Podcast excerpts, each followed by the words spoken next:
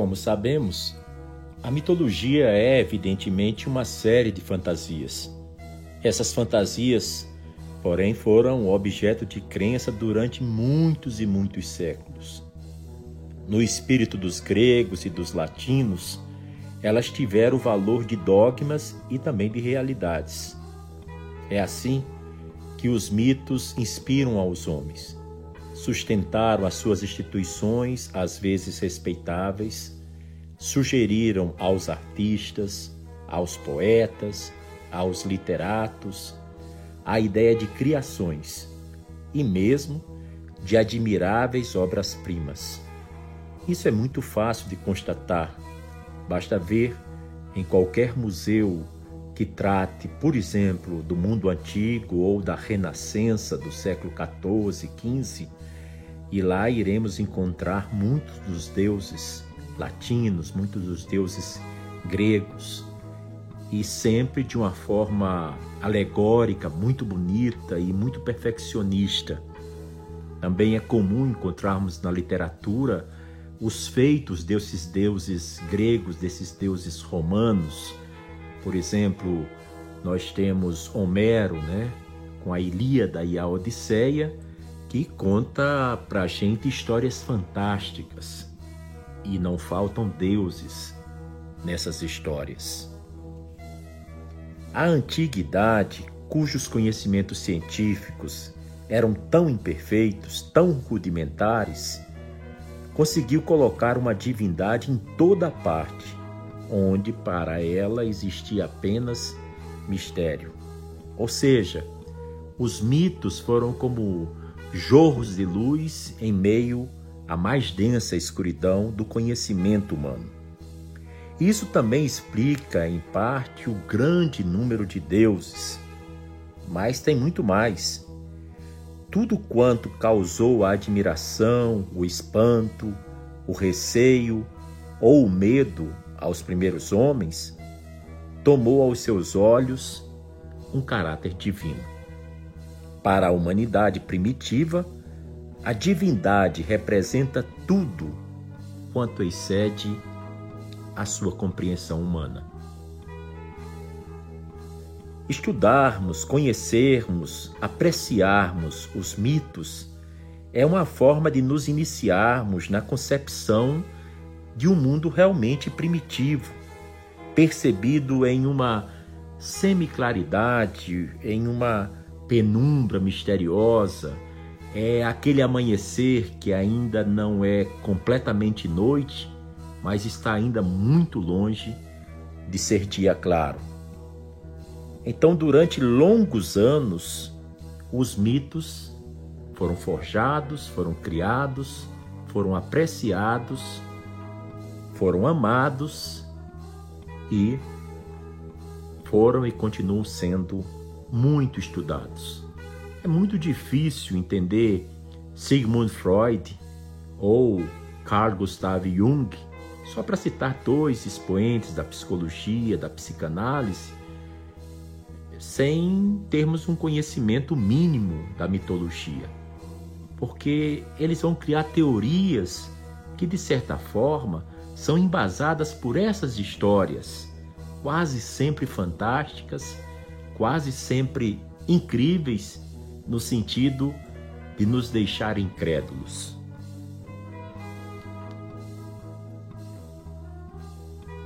Os mitos gregos podem vir acompanhados de ensinamentos que são válidos até os dias atuais, até esse ano de 2019, já na segunda década do século 21, porque esses mitos tratam de problemas que são atemporais da condição humana quando a gente lê um mito, procura entendê-lo, compreendê-lo em sua verdadeira dimensão, nós ficamos muito identificados com certos sentimentos expressos pelos mitos, por seus personagens principais.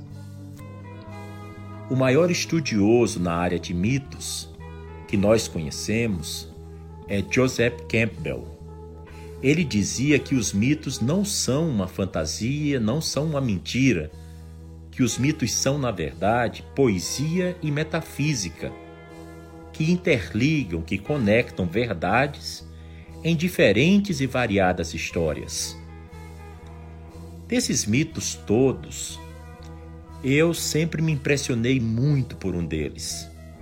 Eu o conheci quando era ainda adolescente, com 15, 16 anos de idade. E conheci através de uma poesia do grande poeta lusitano Fernando Pessoa. Eu me refiro ao mito de Eros e Psique, e gostaria de começar a tratar de mitologia aqui no podcast 1844, contando e depois fazendo uma breve análise do mito Eros e Psique. Psique era a mais bela filha de Mileto, um rei mortal. Ela era capaz de despertar a admiração de qualquer pessoa tanto que vários viajantes, de lugares distantes e longínquos, vinham até a sua cidade para apreciar tamanha beleza, pois jamais viriam alguém tão bela em vida. Na Grécia Antiga, só era conhecida a beleza de Eros, o deus do amor, e de sua mãe, Afrodite, a deusa da beleza, de forma que as pessoas estranhavam uma mortal tão anormalmente bela, bonita. Afrodite também é conhecida na mitologia segundo os latinos como Vênus. Por isso se diz que Afrodite é a deusa do amor, mas Afrodite e Vênus são a mesma pessoa, são a mesma deusa apenas os nomes são trocados. Um é da mitologia romana e outro da mitologia grega. Pois bem, as irmãs de Psique, que não eram tão belas, logo se casaram. Porém, a jovem não casou. Ficou para titia, pois nenhum homem tinha coragem de casar-se com ela e assumir tão grande responsabilidade. Os boatos e os rumores da beleza de Psique logo chegaram aos ouvidos de Afrodite, que ficou muito nervosa, muito zangada.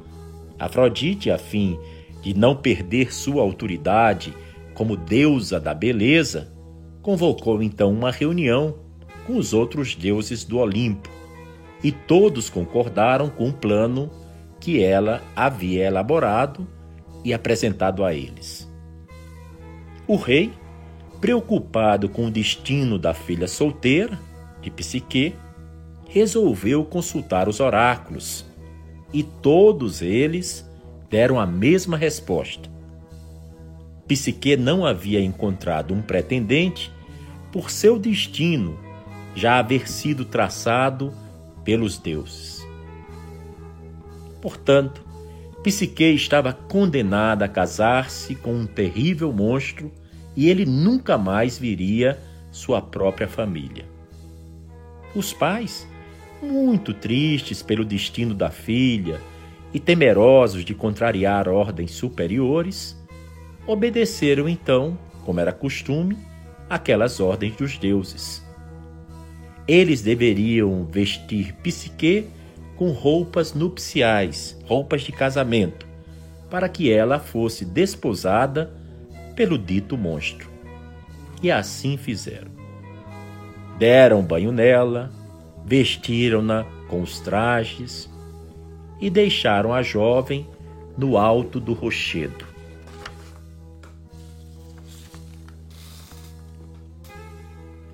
Já cansada de esperar o marido, Psique não conseguiu continuar em vigília e logo adormeceu até que um vento muito forte, Zéfiro, levou-a pelos ares. Psique foi transportada para um lindo vale. O local parecia um cenário de sonhos. Existia um castelo enorme, de mármore, e vozes sussurrantes que informavam tudo o que se precisava fazer. ela foi guiada a um enorme banquete, com as mais diversas especiarias pelas vozes, e depois para um quarto muito aconchegante. Ao ir para o aposento, logo percebeu que alguém a estava acompanhando, e a voz lhe disse: Sou o seu marido. De forma que assim ela descobriu então que era este o marido que lhe havia sido predestinado, que todavia estava usando um manto e uma máscara. Ele era extremamente carinhoso e a fazia sentir bastante amada, nunca deixando faltar nada para o seu bem-estar. Mesmo assim, havia uma condição. Sempre tem uma condição quando tratamos de mitos. E a condição era: Psique não poderia ver o seu rosto, contemplar a sua face. Ele dizia a ela: Você precisa confiar em mim, pois um dia irá saber. Se você vir minha face, me perderá para sempre. Apenas confie. Psique concordou com a condição e permaneceu com ele, muito feliz, por sinal. Era um casal extremamente apaixonado, muito carinhoso, sempre um procurando trazer alegria, afeto, carinho e amor ao outro. O marido de Psique aparecia somente à noite, deixando tudo ao seu dispor de forma que, quando amanhecia, ele já dava no pé, já desaparecia. Com o passar do tempo, mesmo se sentindo extremamente feliz, porque seu marido era o melhor dos esposos e a fazia sentir o mais profundo amor, Psique resolveu fazer-lhe um pedido, vamos dizer, arriscado. E ela pediu para ir visitar seus pais e suas irmãs, mesmo sabendo que isso ia contra a regra do oráculo.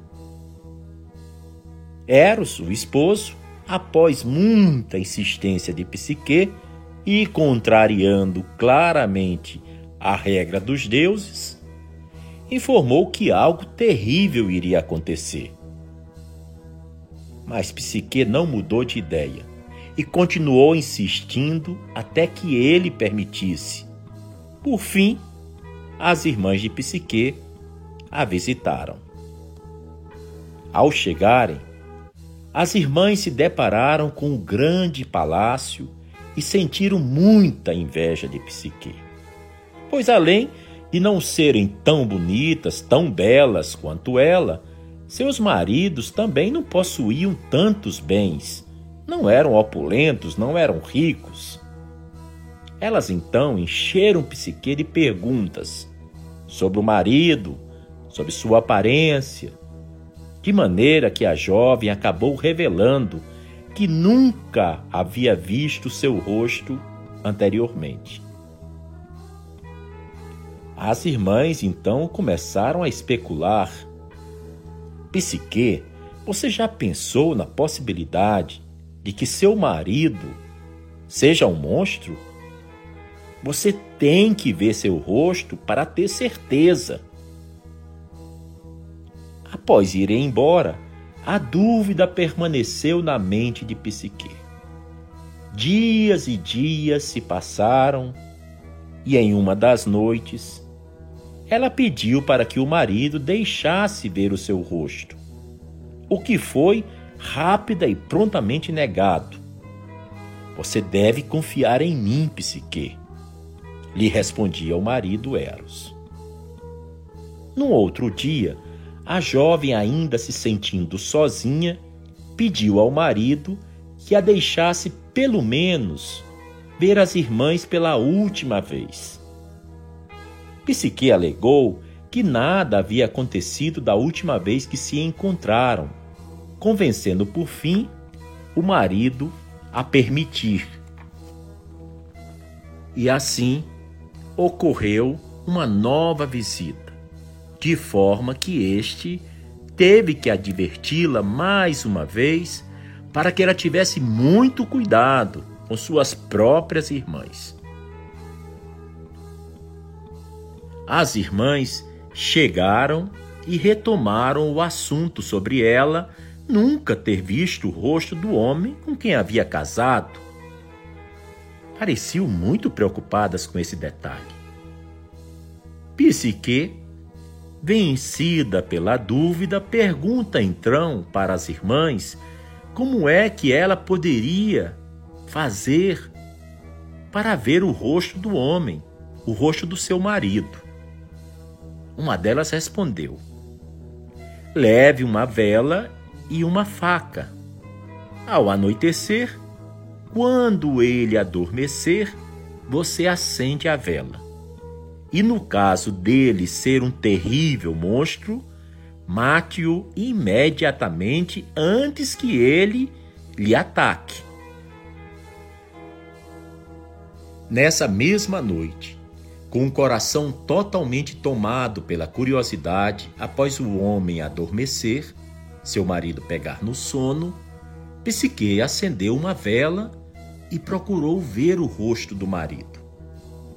Para seu espanto, viu o próprio Eros, criatura de extrema beleza, e ficou totalmente fascinada, extasiada e encantada pela formosura e beleza do marido que teria feito esse pedido para que a esposa se apaixonasse pelo que ele é, e não somente por sua beleza exterior, por sua beleza física. Psique ficou tão deslumbrada pela visão do esposo que não percebeu que uma gota de cera da vela pingara no peito do amado, e isso o fez acordar assustado.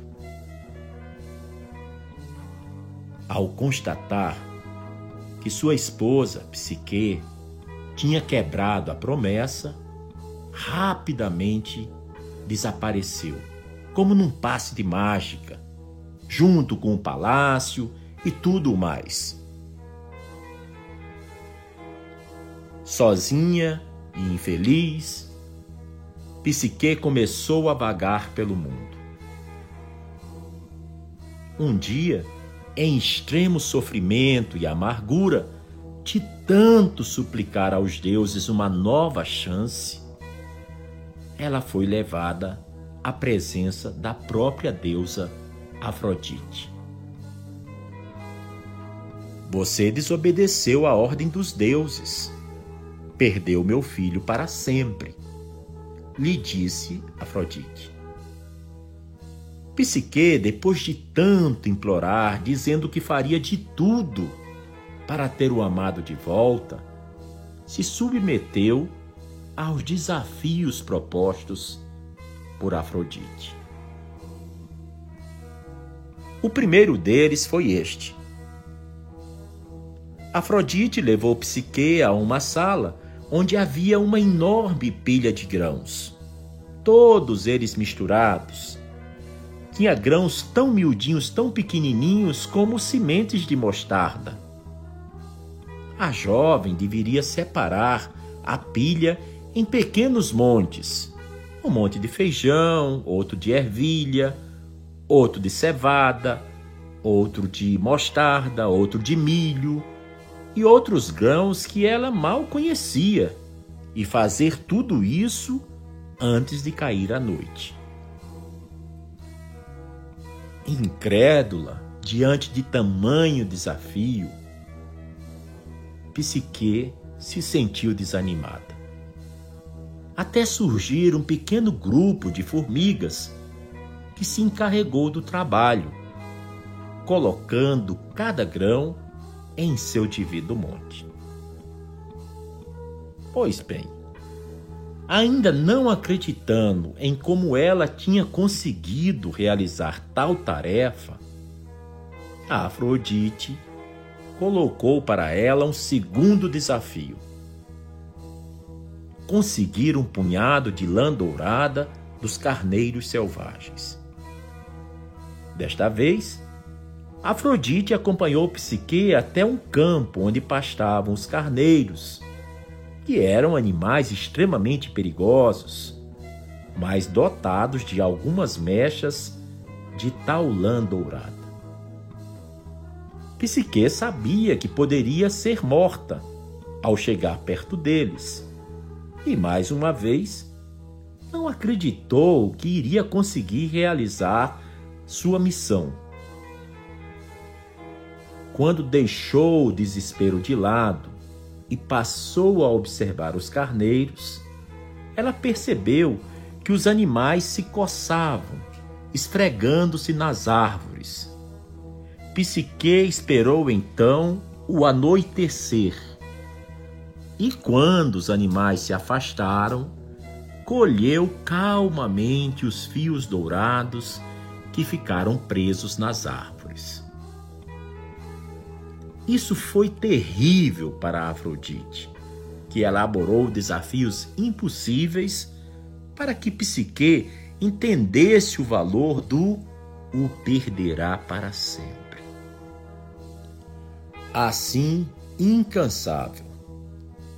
Afrodite atribuiu a Psique um terceiro desafio, uma nova tarefa, uma tarefa também dificílima. Afrodite entregou a Psique uma jarra de cristal que deveria estar cheia com a água negra que caía de uma cascata muito alta. Para chegar perto da água, Psique precisava caminhar pelo musgo, pelo lodo. Portanto, poderia facilmente escorregar, cair e quebrar a jarra. Era realmente praticamente impossível alcançar aquela distância toda, aquela altura toda e ainda apanhar a água com segurança. Eis então que uma águia se tornou a solução. O animal apanhou em seu bico a jarra, encheu-a de água e voltou, entregando-a com segurança nas mãos da jovem psique. Mais uma vez, não acreditando na capacidade da jovem, Afrodite lançou o quarto e último desafio.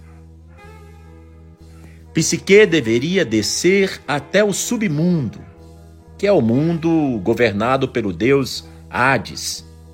E no submundo deveria pegar uma caixa e trazer para Afrodite. Além do medo do mundo subterrâneo, a moça sabia que iria encontrar diversos espíritos que lhe pediriam ajuda, tentariam dissuadi-la de realizar a tarefa ou simplesmente dificultariam ao máximo esse seu trabalho. O grande desafio de Psique era manter-se fiel ao seu objetivo. Algumas vezes, disse não às pessoas que a interpelaram.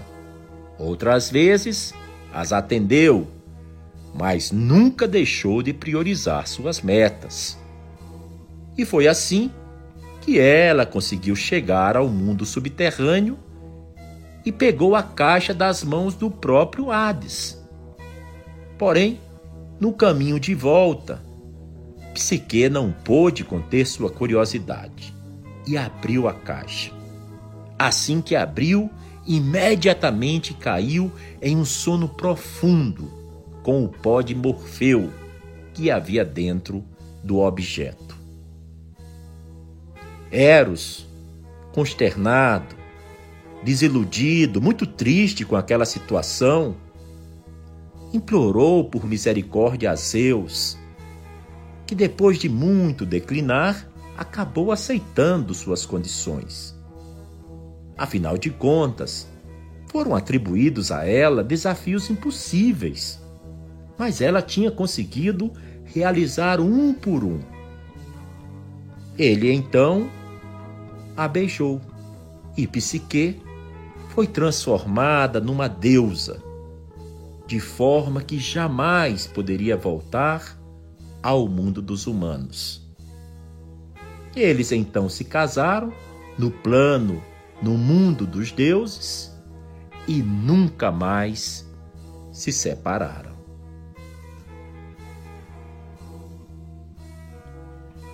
Antes de tecer alguns comentários e fazer algumas considerações sobre o mito que acabei de relatar, conhecido como Eros e Psique, gostaria de poder também apresentar o breve poema do grande poeta português Fernando Pessoa. Esse poema está incluído no livro Cancioneiro e muitos o tratam, e com muita razão, como algo relacionado à forma iniciática e esotérica de Fernando Pessoa. Ainda não foi devidamente abordado o poema no contexto do esoterismo que era tão, tão à flor da pele de Fernando Pessoa. Entretanto, podemos dizer que apesar dessa importância extraordinária que o poema tem, o filósofo contemporâneo Gilberto de Melo Kujavski certa vez declarou o poema como sendo um dos mais belos já escritos de todas as línguas. O próprio título, Eros e Psique, confirma nos seus 35 versos de sete sílabas agrupado e em sete estrofes que se trata de uma versão intensamente lírica e muito original e conciso do antigo mito grego de Psique.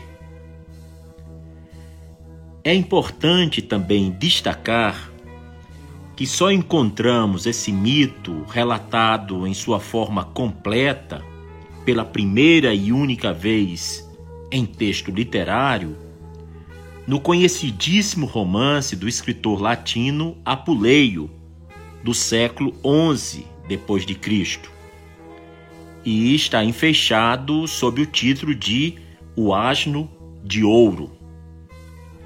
Bem, vou ler agora o poema Eros e Psique de Fernando Pessoa.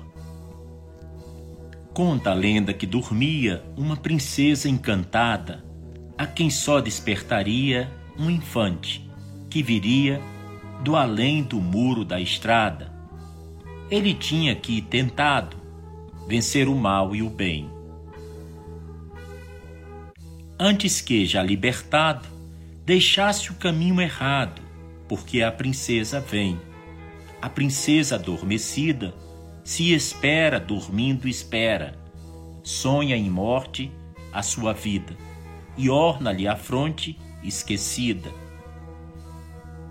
verde, uma grinalda de era, longe o infante esforçado, sem saber que intuito tem.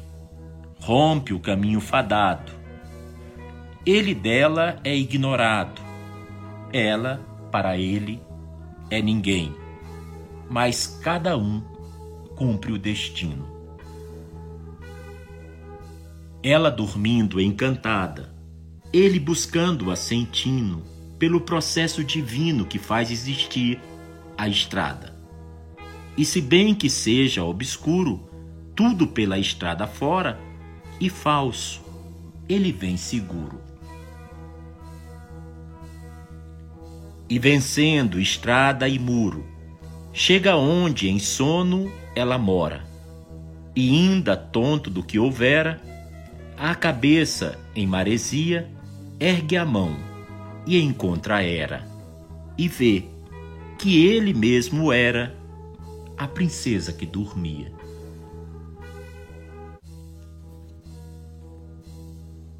Como ouvimos, esse mito de Eros e Psique pode nos dar muitas lições, nos transmitir muitos valores e termos também uma compreensão do desafio que é termos uma vida feliz, plena, e bem-sucedida. O primeiro valor a ser notado é que Psique sempre se mostrou ser diferente dos demais seres humanos, o que por si só significa um valor intrínseco que pode ser comparado às virtudes.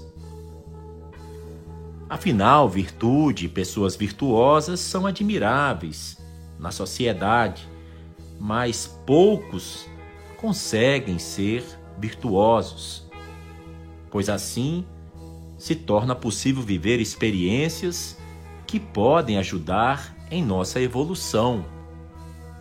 Nós sabemos nas escrituras da religião mundial mais recente, da mensagem trazida por Bahá'u'lláh no século XIX, nos textos sagrados da fé Bahá'í, que um dos objetivos principais da nossa vida aqui é conhecer e adorar a Deus, é adquirindo virtudes celestiais, adquirindo características angelicais, como paciência, amor, bondade, desapego das coisas materiais, compaixão, solidariedade, pureza de coração, de corpo e de alma, como por exemplo, a louvor a Deus, louvor ao justo, ao belo, enfim. Nem sempre é fácil no mundo tão decadente conseguirmos adquirir virtudes celestiais. O temor da vida das pessoas pode ser comparado como um arqueiro com poucas flechas no meio de uma floresta. Nesse caso, o arqueiro não vai querer jogar fora nem desperdiçar as poucas flechas que possui e vai procurar ao máximo ser certeiro ao alvo. Psique, que estava destinada a se casar com um monstro, representa então o desenvolvimento do conhecimento e a saída da ignorância. Pois quanto mais conhecimento é adquirido, mais se percebem as leis do universo em si.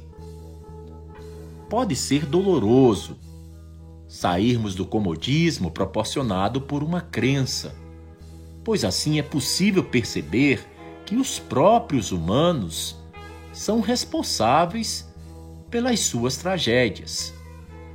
Guerras, mortes e crueldade são resultado da falta de conhecimento. E é muito mais fácil culpar o próprio evento ou divindades outras por essas coisas ruins que acontecem com a gente e com o mundo. Pois bem, quando ouvimos que Psique se une a Eros, ele não se revela. Eros fica oculto com a sua máscara, seu rosto fica escondido pois Psique deveria provar o seu amor através da confiança. Isso também mostra muito do sofrimento que é viver uma vida completamente material, completamente superficial. Tem pessoas que, como dizia um filósofo, elas não vivem, elas existem. Elas passam pela vida, mas parece que não se interessaram por nada que era importante na vida. Seus desejos, suas aspirações, suas metas, sua visão de felicidade estão sempre muito localizadas no que é material, no que é efêmero, no que é temporário, que nem tem existência de muito tempo, porque logo acaba, tudo que é material acaba muito depressa. E a forma como Eros vai explicar o significado de afeição e de amor puros e sinceros, era não deixando que Psique visse o seu rosto e ficasse encantado tão somente por sua beleza física. Ele queria que ela se encantasse por sua beleza interior, sua beleza espiritual. Quando Psique se une a Eros, ele então não se revelou, porque ela tinha que ter a virtude da confiança, confiar nele, pois era a única forma que ele queria que ela pudesse provar o seu amor por ele. Nesse caso, a dúvida imposta por suas cunhadas, pelas irmãs de Psique, abalou as estruturas de Psique, assim como os ideais da sociedade agem sobre os seres humanos É muito comum o provérbio, o ditado popular que diz: Ah, mas não sou só eu que ajo assim, todo mundo age assim. Ou seja, as pessoas fazerem as coisas erradas não se tornam melhores, porque é grande a quantidade dos que agem de forma errada. Sobre os desafios de Afrodite, lembrando sempre que Afrodite é a mesma deusa que os latinos, os romanos conhecem como Vênus, é a deusa do amor, a deusa da beleza. Pois bem, quando Psique nota o erro que cometeu e volta a ficar só, que a deixa bastante infeliz, ela então percebe de forma muito amarga o erro que havia cometido ao abandonar Eros e passar a cumprir aqueles desafios que lhe foram impostos por Afrodite. No primeiro desafio, ela trabalha o discernimento, pois para realizar a tarefa de selecionar os grãos, ela deveria ter conhecimento, ou seja, o discernimento para saber o que era a cevada e o que era a mostarda, o que era o milho e o que era o feijão, e eram dezenas e dezenas de grãos de diferentes espécies. Ela necessitava como tudo no mundo, de ter discernimento. Já no segundo desafio, Psique trabalha a percepção ao criar estratégias para pegar a lã de carneiros selvagens sem se machucar, sem se ferir. É muito importante, muito útil a percepção. Perceber. Uma coisa é você conhecer, é algo intelectual, conhecimento. Mas perceber é algo que transcende meramente a, o nosso raciocínio, a nossa razão, o nosso conhecimento racional. Então a gente observa a necessidade de termos uma percepção da gente e uma percepção do mundo. As pessoas que têm percepção verdadeira, intuitiva, elas conseguem evitar muitas dores, muitos sofrimentos e se ferem na vida o mínimo possível. Nos mitos, os animais selvagens representam o instinto e questões internas que os seres humanos têm de dominar para então conseguir evoluir. O terceiro desafio, que é solucionado pela águia, representa a sabedoria, pois esse animal tem uma visão, uma vista muito aguçada e pode enxergar tudo quando está pleno em voo nas mais elevadas altitudes. Nele, Psique enfrenta um processo de controle emocional. Por sinal, controle emocional foram temas de dois dos últimos episódios deste podcast 1844. Vocês devem estar lembrados. Então a gente observa que é importante ter sabedoria. É importante tentar ver além do nosso próprio nariz, tentar ver o significado de nossas ações, que consequências nossas ações geram. Porque tudo tem um significado. E cada ação corresponde a uma reação. Se eu sou desleal, eu vou colher deslealdade. Se eu minto, eu vou fazer com que outra pessoa sofra e eu mesmo me dispa dessa virtude que é a base de todas, como a gente estuda no livro 1 do Instituto Ruri, que é um projeto mundial de conhecimento de textos sagrados mantido pela comunidade Bahá'í em todos os continentes do mundo. Então é importante a gente ter essa sabedoria que é simbolizada pela águia que vai lá resolver e trazer aquele jarro cheio de água sem se quebrar, entregar nas mãos de Psique, que rapidamente vai levar para Afrodite. O último desafio parecia ser fácil, mas não nos enganemos. Talvez seja o mais difícil.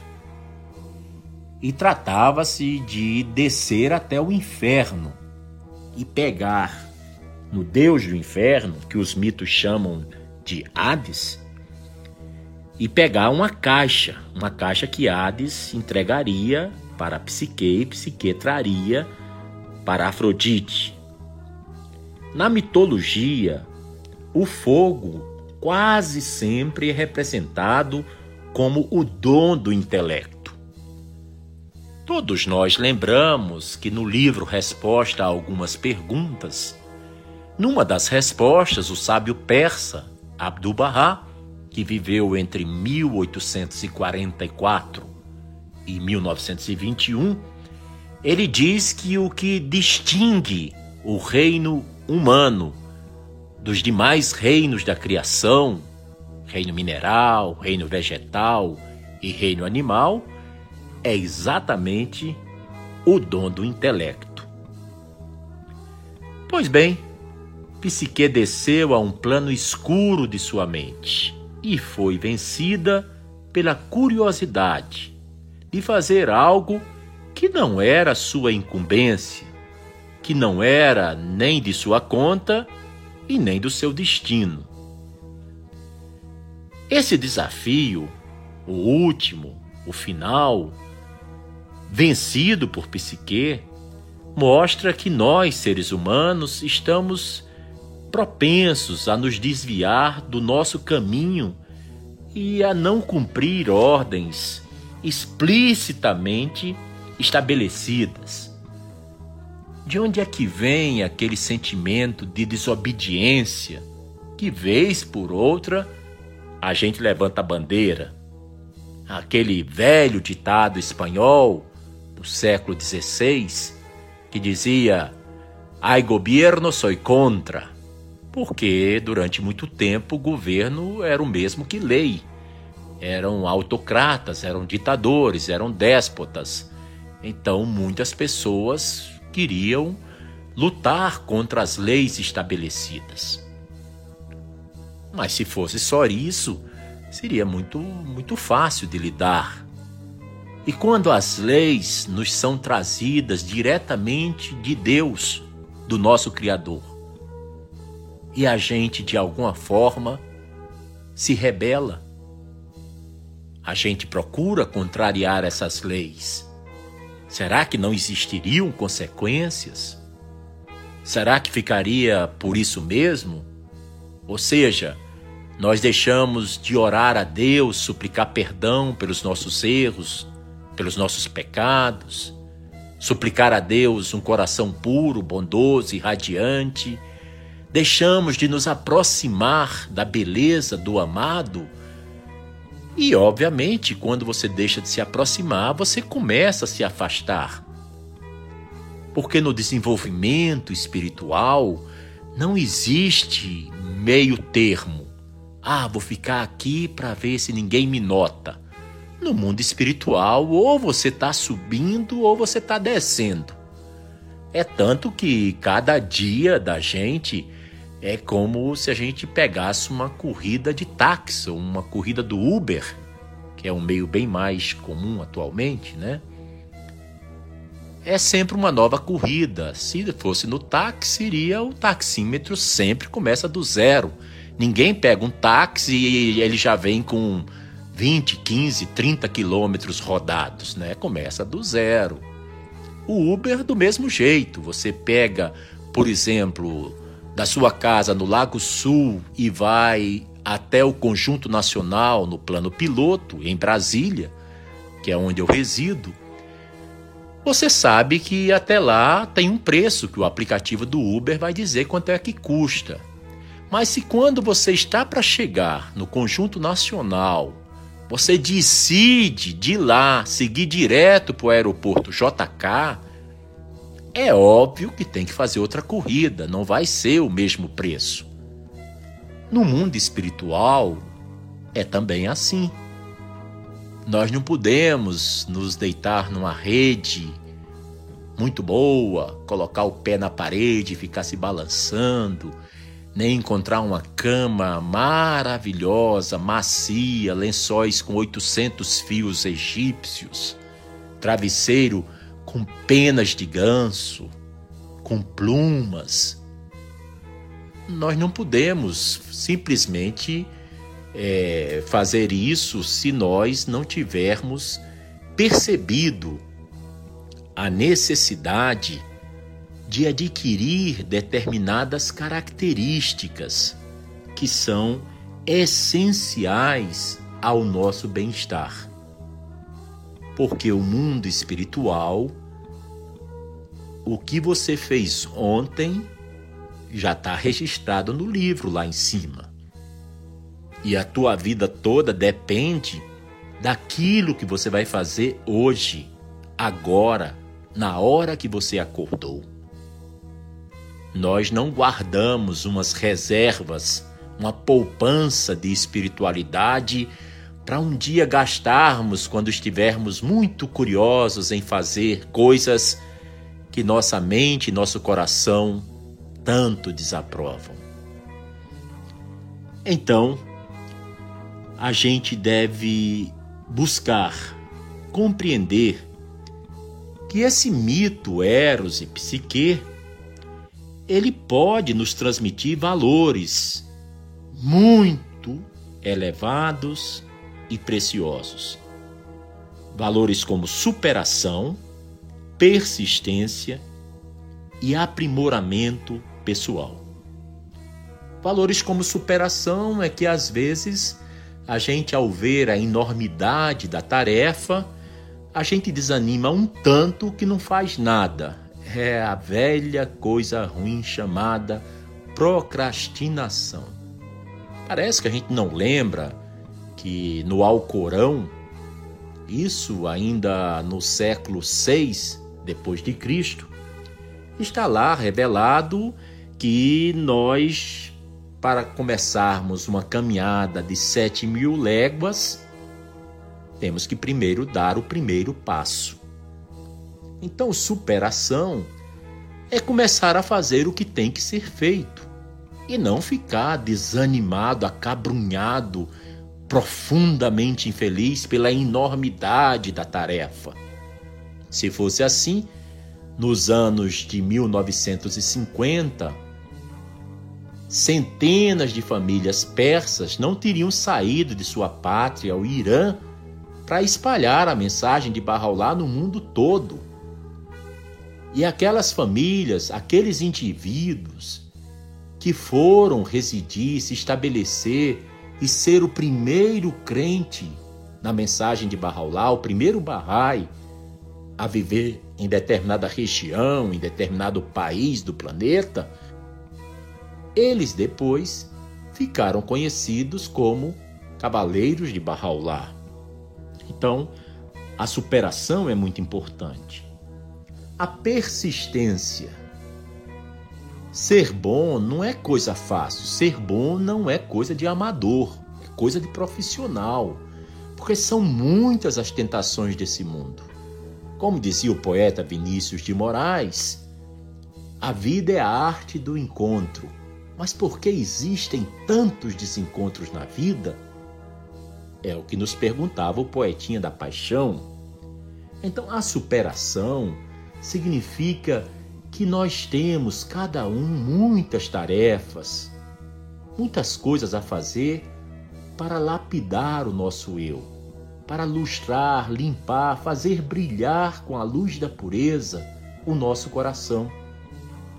Precisamos nos esforçar muito para termos intenções puras e sinceras. Eu não confio em ninguém que não tenha uma intenção pura. Porque a intenção pura já é quase metade do caminho. Se a tua intenção não é pura nem é sincera, por melhor que seja o ato que você queira fazer, ele já está de cara destinado ao fracasso e a lhe trazer mais dores, angústias e aflições.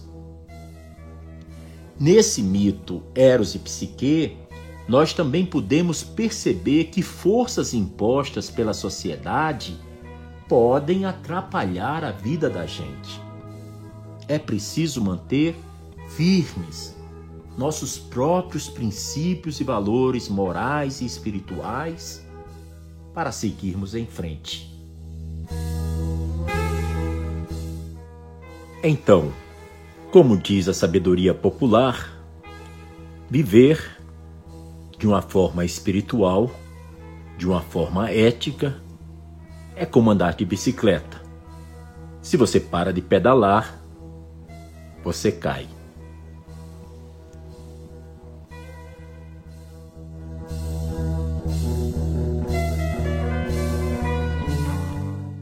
Você acabou de ouvir mais um episódio do podcast 1844.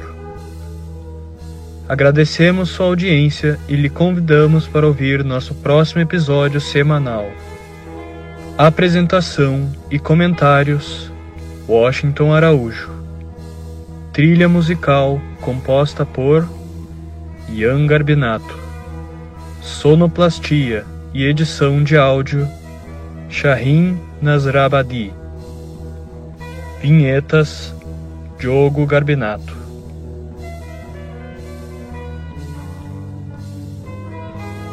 Contatos com a produção para comentários e sugestão de temas podem ser feitos através do e-mail podcast1844 gmail.com